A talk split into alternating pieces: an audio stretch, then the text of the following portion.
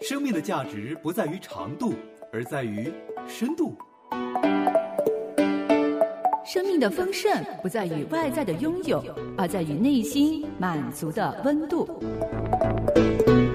生命的质量不在于如何活着，而在于活着的高度。有深度，有温度，有高度，这个生命棒棒的。可能有些问题在我们初初看来是矛盾的，甚至我们凭着我们的情感啊、理性是无法接受的。但是呢，嗯嗯当我们在这个信仰带领下，我们的信仰晋升的过程当中呢，可能这些问题真的是不会成为问题的。嗯哼所以我们不要一开始就否定它，对虽然可能很难接受，但是呢，我们要给自己生命成长的空间。虽然有很多的呃看似很荒唐的对比，对对对，但是人在这个面前好像是有自己的选择选择的权对利，嗯，我们有所谓的选择权，嗯自由意志，嗯我们在这个世上可以选择走这条路，嗯可以选择走那条路。对我们人是相对来说，神给了我们非常大的自由的权利。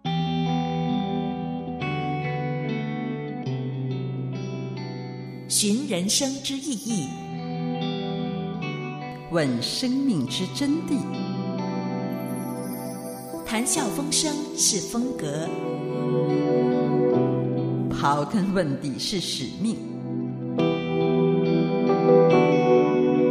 邀您一起寻根问底。如果我的生命不是一颗短暂的流星，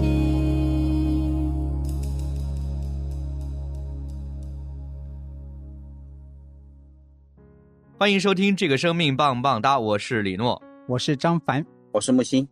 不知道我们的听众朋友们有没有发现哈，最近我们就是聊到越来越多的话题，其实都是有一些的对立的，嗯或者用一个词叫吊诡哈。嗯，包括我们谈到一些上帝的属性，说到神是完美的啊，神是良善的啊，神是慈爱的。但是呢，这些词不是独立出现的。嗯，常常我们提到这些词的时候，或者说，在一部分对我们的信仰有误解的人的心目当中，想到上帝有关这些的属性的时候呢，都会把这些属性跟苦难、惩罚、罪恶放在一起。嗯，是是是。回到我上一次所说的那件事情，就是嗯它每一部分都是对的，对但是加在一起就会让人觉得很别扭。对，其实少不了有一种揶揄的成分，嗯就是好像有一些人就拿这些的话嗯来故意的嘲弄我们的信 仰。嗯，可能会有这样的动机吧。我不知道木心会不会有过这样的感受啊？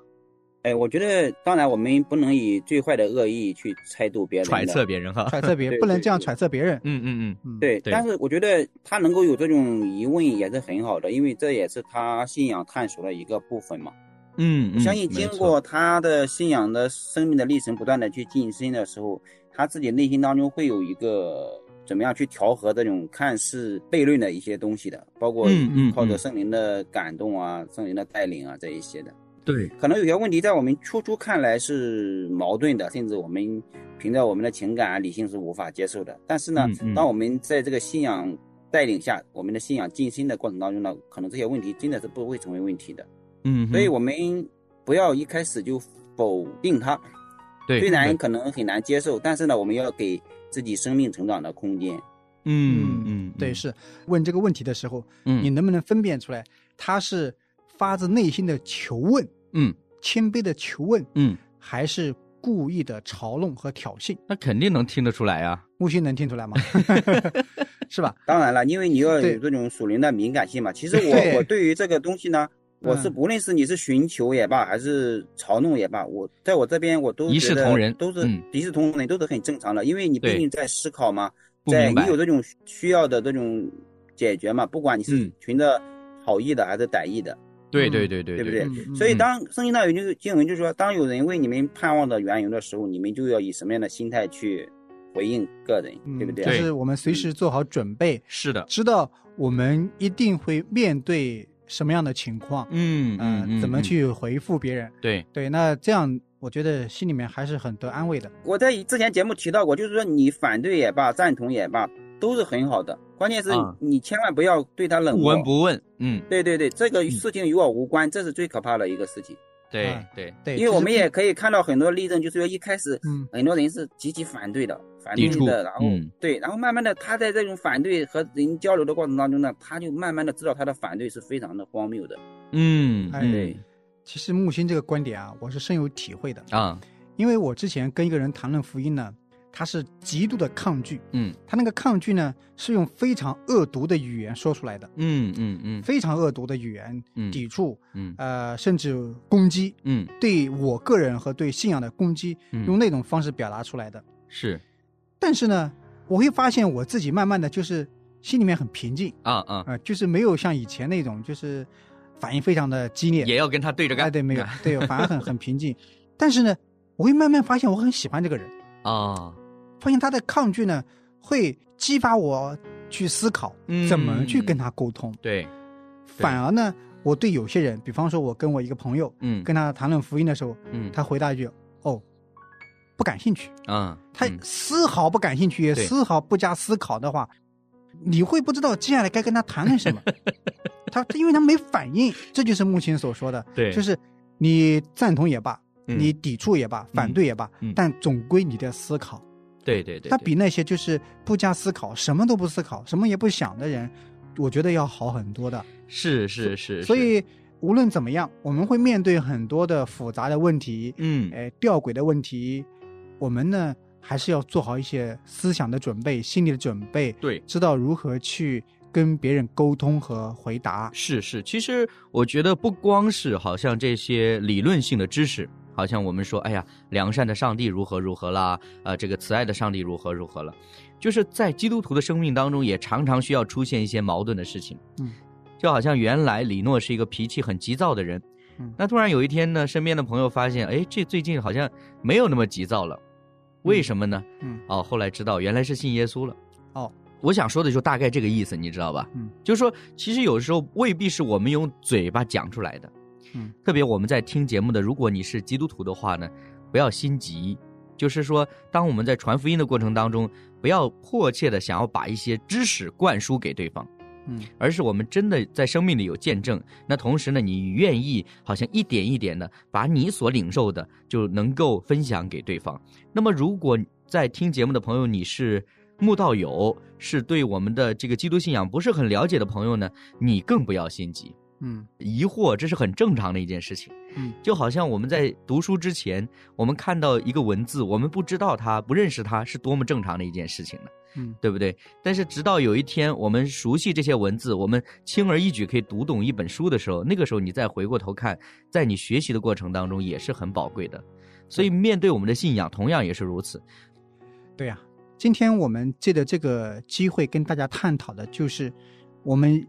虽然有很多的呃看似很荒唐的对比，对对对但是人在这个面前好像是有自己的选择选择的的权对利，嗯，我们有所谓的选择权，嗯自由意志，嗯我们在这个世上可以选择走这条路，嗯可以选择走那条路。对，我们人是相对来说，神给了我们非常大的自由的权利，自由度，嗯，，对自由度，嗯是这样子。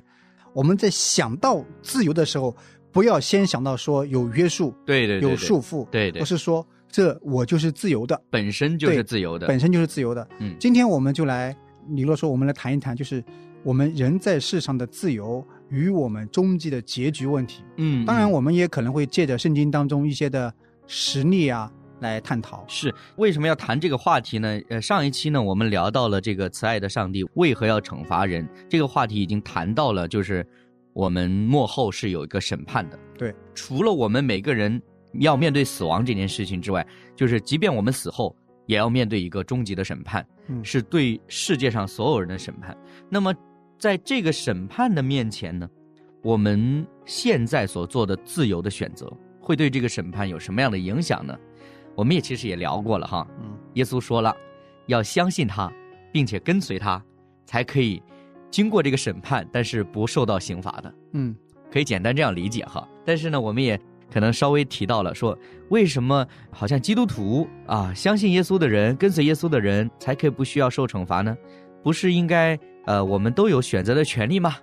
是不是？你不是应该把这个天堂跟地狱摆在一起啊，让我可以好好的审视一下、评判一下，我究竟要去哪里，哪里更享受、更舒服？我个人是这样想的啊，并不是说你来到了人生的终点，说我选择去哪里嗯， 就去哪里，而是说在你有生之年，你眼前的两条路，嗯，你已经做了选择，对，就是这条路是一条是通往永生的路，对，一条是通往灭亡的路，永死， 对那个叫灭亡的永死路，对，那个不是说我来到人生终点哦，好像岔路口了，我选择去这条路吧。嗯那嗯，基嗯本上百分之百吧，都选择去天堂。对对对对，人们好像说你应该给我有这样的权利，嗯，实际上呢，在你人生还有非常多机会的时候，在你还有很长时间可以做选择，可以生活在这个世上的时候，嗯，你已经做了选择，对走哪条路。对，只是呢，到人生终点的时候是结局了这个结果才出现，对是啊这样、这个结结果出现。不知道这样表达的话能不能被人接受啊？我觉得这个在说讨论这个话题之前，我们可能还是到圣经里再找一个故事来听一听吧。这个在圣经的新约路加福音那里，耶稣曾经讲过这样的一个故事。他说呢，有一个财主呢，啊，每天穿的很好，天天奢华宴乐。然后呢，他家门口呢有一个讨饭的，名叫拉萨路。这个人呢很惨了哈，浑身生疮，然后被人放在了这个财主的门口。嗯其实我们就可以想象了，这个拉萨路这个乞丐到财主门口，无非就是讨口吃的，嗯，讨口饭吃。讨口饭吃，能够继续延续生命了。但是这个财主呢，虽然这么的富足，这么的丰盛，天天奢华宴乐，可以说他可能浪费了很多食物，嗯但是却不愿意给一点饭吃。嗯耶稣这个故事的结局是什么呢？结局就是这个财主也死了，拉萨路也死了。但是拉萨路死了之后呢，是躺在他们的祖先亚伯拉罕的怀里，嗯天堂的那个地方，美好的地方。但是这个财主呢，却落在这个我们说到地狱里边，嗯，每天受尽折磨。永远的刑罚。对，那当时这个财主是什么反应呢？耶稣说，财主的反应是恳求亚伯拉罕他们的祖先能够派人去跟他自己的兄弟说一说这里的苦，嗯说一说地狱里有多难受，以至于让他们可以做正确的选择。嗯亚伯拉罕呢就说什么呢？他们已经有人在跟他们说了。嗯已经有摩西的律法，也有别人先知的话给他们说了。我们一开始看的时候啊，包括李诺自己最开始的时候，会产生一种误解呀、嗯是不是在今世地上过得苦一点，嗯 将来的结局就会好一点呢？ 嗯木心，请你解答一下。这个想法很显然是错误的，毫无疑问的。如果我们可以这么简单的解释这么伟大的一个经节的话，显然也不正确的，对不对？。对对对对对，其实我们可以从常识上就判断这样一种认识是不正确的。如果真的是按照这个字面去理解，说因为他生前享过福，嗯嗯所以现在你要受苦、啊，受苦了，对对你生对，前受过苦，所以嗯现在就主得满足的话，嗯嗯这个生前受苦，嗯并不是拉萨路可以在永生里面的那个条件。哎对，嗯对那对，那对于这个财主来说呢，他生前享受，并不是因为他进入地狱的原因，嗯嗯，就是他进入天堂和地狱的原因，并不是因为他在地上受苦或者呃享受，嗯而是有背后更真实的原因。对他是否认识，并且跟随那独一的真神，对敬拜他，对对是是这个原因。嗯对，这牵扯到一个诗经的问题，还有你怎么样去理解经文的意思。我们千万不要简单化的，没我们错可没以错从，常识上来去判断啊。就是说，财主之所以下地狱，可能就是因为他有钱，因为他在世上享过福。嗯，然后拉萨路之所以能到天堂，就是因为他在世上受穷，所以要他去天堂可以给他一个补充，是不是？嗯，嗯嗯嗯嗯如果要是单凭他穷就可以上天堂，那么世上所有的穷人都可以上天堂 了。如果要是财主他富有就可以下阴间，那么阴间都是有钱人。嗯，对所以对对，哎这对种常识上来看就是错误的，对不对？嗯嗯嗯嗯，嗯因为我们看到这个拉萨路和财主这段经文呢是路加独有的，对对对对，嗯对是的，其他的马太呀、还有这个啊马可、约翰，嗯，包括约翰都没有记载的。是的嗯，所以呢，嗯，这样一个路加福音独有的一个事件呢，其实反映了背后他对于这个一些理解的。嗯，对不对嗯嗯嗯。其实我们看到，在这个经文当中有一点让我们透露出一个非常有价值的信息：是的，如果拉萨路复活却对他弟兄做见证的话，他们必要悔改。嗯可见这个财主本身他没有一种悔改的生命的，而且哎他也他接希受望这的个是事他实了的。对对兄对弟，嗯嗯对他希望他的兄弟能够悔改，是，所以嗯嗯这是背后的一个原因原因对一个原因的，而不是说嗯嗯他有钱他穷。嗯对对对对，所以我们读经的时候要把握住那个经文的关键的那个经节，而不没是错由于一种表象的。没错没错，是，嗯，借着这个财主他自己的表述，让我们知道他之所以在永远的刑罚地狱里，是因为他并没有悔改。他本身没但悔是改，对，但是他有一个盼望，就是如果有一个从死里复活的人，嗯到他的兄弟面前去宣讲，嗯，那他们一定非常的震撼，对并且愿意悔改。对。那这是他的盼望，但最有意思的是亚伯拉罕的回复，对， 这也是对我们今天的回复，对也是刺激我们思考的，就是已经有这样的信息对，在我们中间宣讲，嗯，嗯那么我们要不要悔改对做选择？对这个后半部分才是非常重要的，因为嗯前面好像是别人的一个故事和经历，是，现在把这个镜头拉到我们自己身上，嗯那么你已经看到了拉萨路，嗯你已经看到了财主，嗯，今天你要怎么样？这个对话当中啊，如果大家仔细看这段经文的时候，你会发现亚伯拉罕他所表达的就是什么呢？其实，在我们的生命当中，就是刚刚张凡说的，这个信息早就已经告诉你了，对，摩西的律法早就已经有了，先知的话已经有了，嗯，财主呢，其实他生前的时候可能也听过无数次的，是，但是呢，他就是不信，他就是不接受。就是如果我们这样子去看的时候，我们就在想，哎，幕后的审判跟我们现在的选择究竟有什么样的关系呢？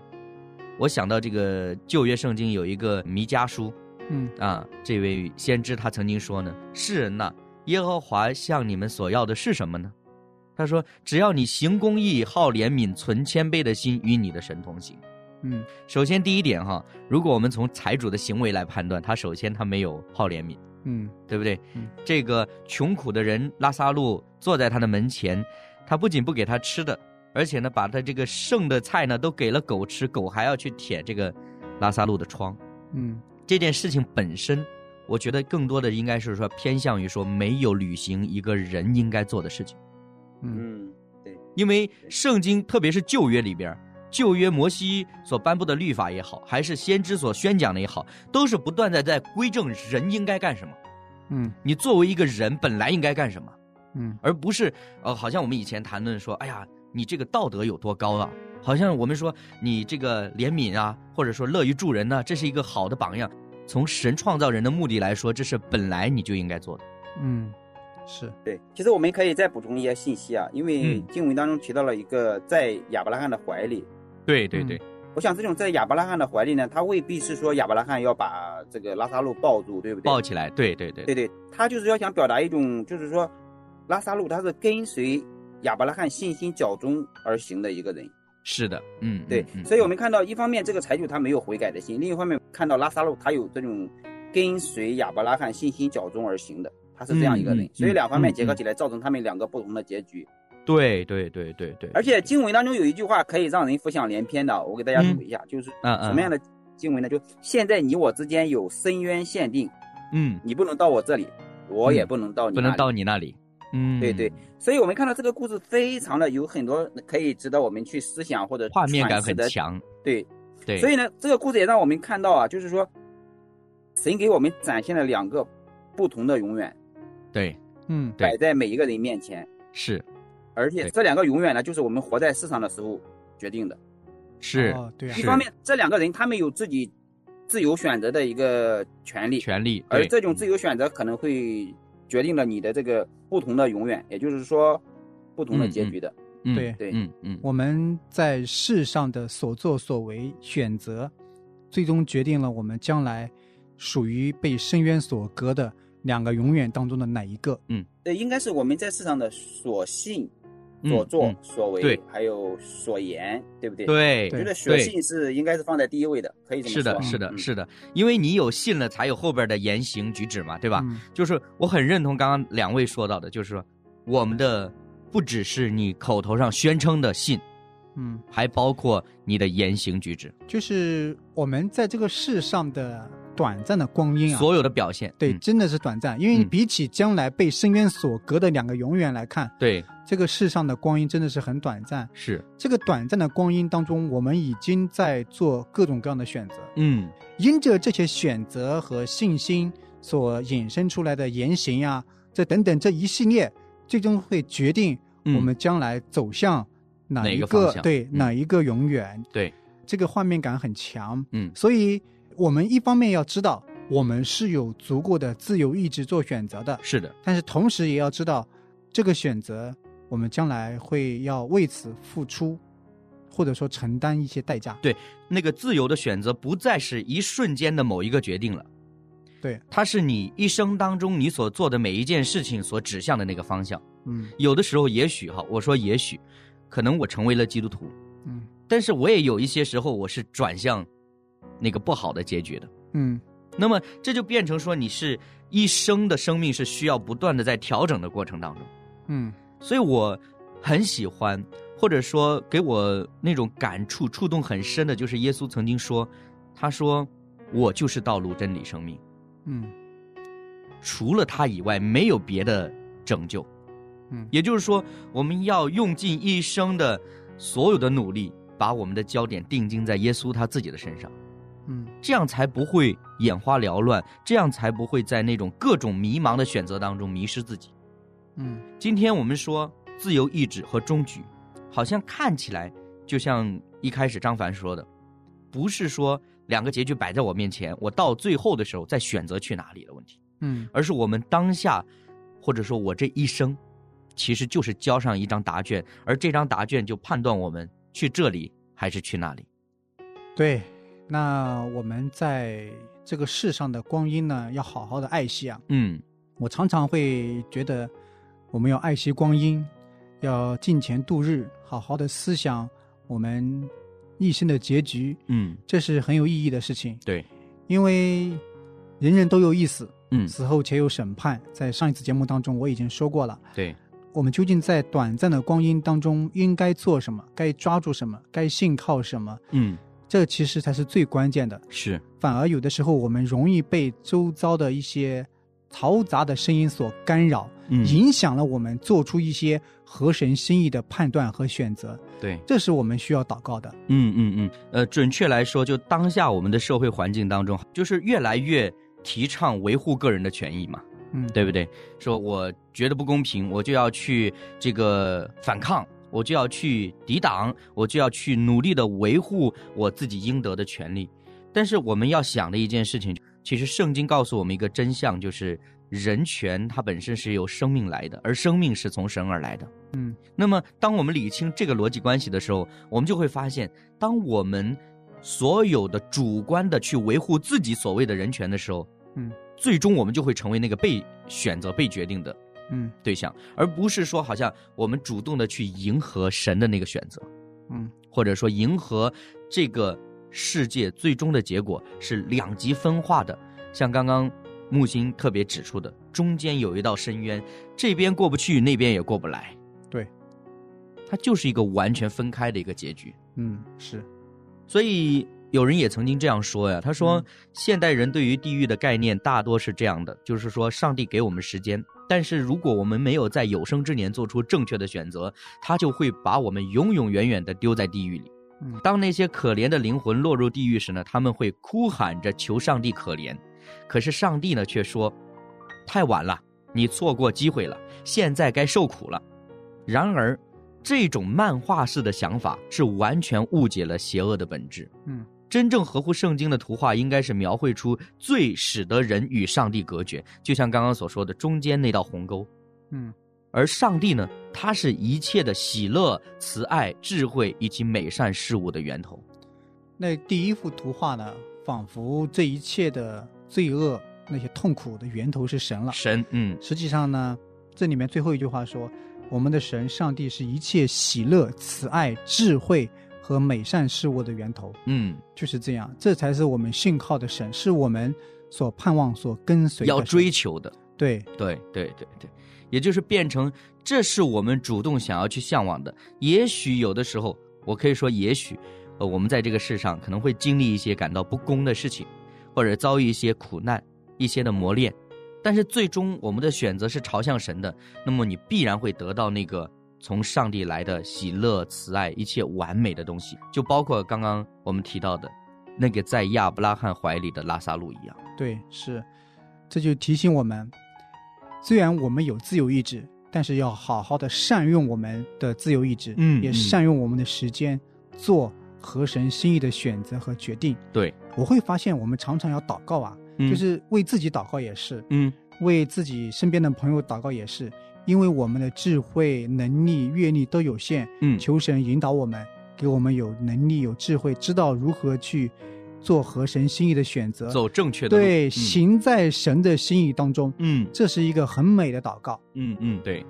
所以今天我们谈到的这个话题就是自由意志与终局。那嗯其实可能会给我们一些想象的空间吧，特别是我们可以多花一点时间来读一读在路加福音这里记载的财主与乞丐拉萨路的这个例子。当然，最后我也想补充一点点哈，呃，有人曾经也这样说，为什么在这个例子里面财主是没有名字的呢？嗯，嗯其实很好的问题，对，嗯，其实它从侧面就体现出了人的本性是在乎在这个世上的财富地位的。当你的所有的心思是在乎在世界上的财富、地位、名誉的时候呢，你自己就没有了，嗯你剩下的就是一个财主的身份。嗯，哎，我觉得没有名字反而比有名字更好，嗯因为这里重点强调的是一个富贵和贫穷之间的一个对比嘛，它就成一没只有名代字指反了而。更代嗯表了所有的有拥有财富的人。对对对嗯对对对，哎或者是追有的求时候财富的。嗯嗯，对，有的时候我也总想这个问题，就是说我们在这个世上有所凭借嘛，对有所对对依靠对的，东西，这种东西反而会妨碍我们对那个最根本的依靠的那个认识的。比如我是有财产，我可能是就我的心思啊，我的意念我会挂住这个财产。嗯然后呢，我可能有财产，我也不需要其他的依靠了，因为我可以嗯解决我自己的问题嘛。嗯对所以对这种对，财产呢、这种权势啊、这种地位啊，反而会真正的掩盖我们内心对上帝的需要的。或者说嗯遮住我们的眼睛，嗯对，对让我们对看这见种我们真实的对需要。嗯对一方面遮住我们的眼睛，也遮住我们的内心的。对对对对对他可能欺骗我们的内心，就是我已经够了，我活在对这里面很好的，我不需要嗯对其他的了。对对对对嗯对对对对。是，所以这个财富，我们也可以替换成其他的所有的东西。嗯，对啊，没错你看我们看对拉萨路，他就一无所有嘛，